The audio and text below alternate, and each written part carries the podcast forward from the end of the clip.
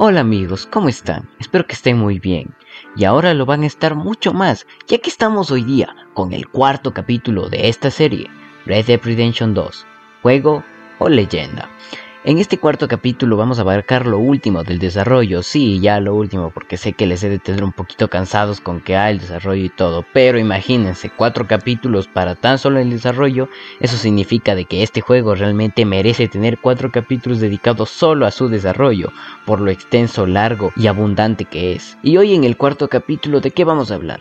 Bueno, recapitulando ya hemos hablado de en parte el desarrollo en general, el desarrollo en medio general, el desarrollo de su historia y hoy día vamos a ir al desarrollo del juego como tal, o por decirlo así, lo que más dificultó en el, en el desarrollo.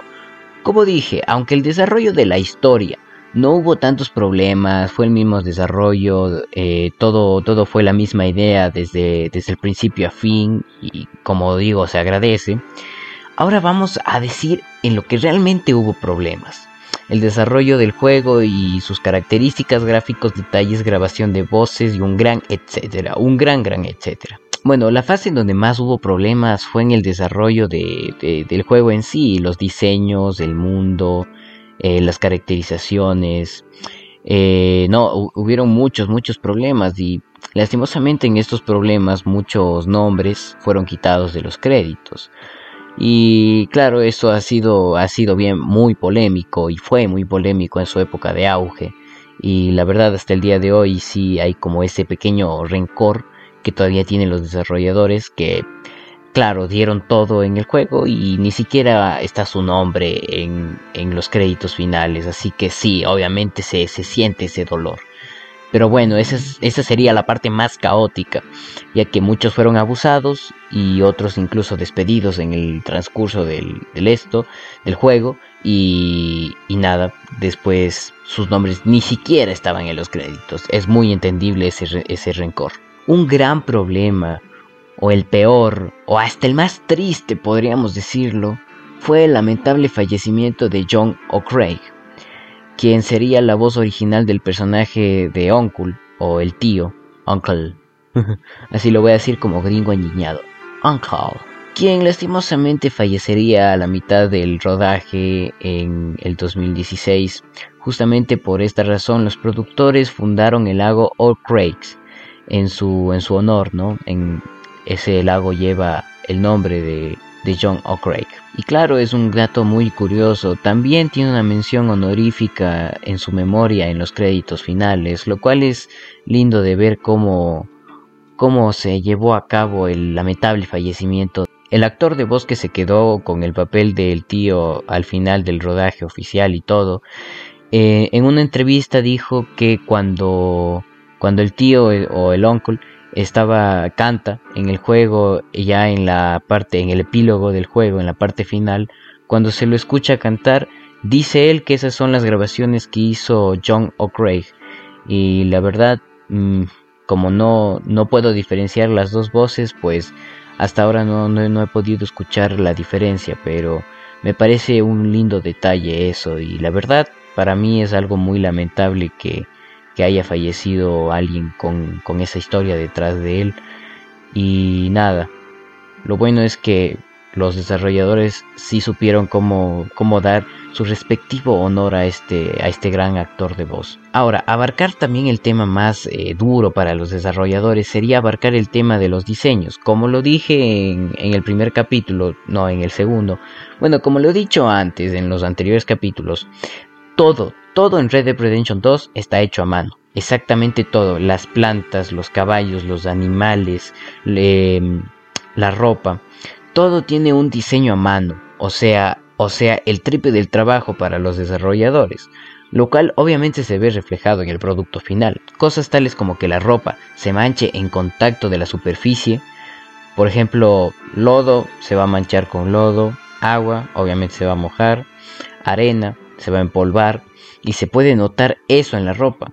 Esos, esos pequeños detalles que claro, son detalles, tampoco es como que sea la jugabilidad como tal, pero esos pequeños detalles es como les repito, lo hace un juego prácticamente hiperrealista.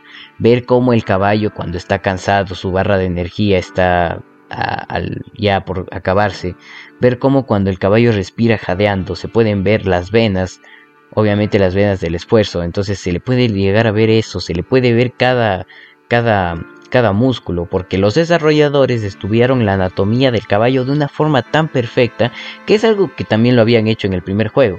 Pero si en el desarrollo de su primer juego desarrollaron así a los caballos, lo detallaron tanto, en este juego ese trabajo se multiplicó por el triple o hasta por el cuádruple. Porque claro, el caballo es la parte más importante del juego, porque sin un caballo no, no, es del viejo este, estamos hablando del viejo este.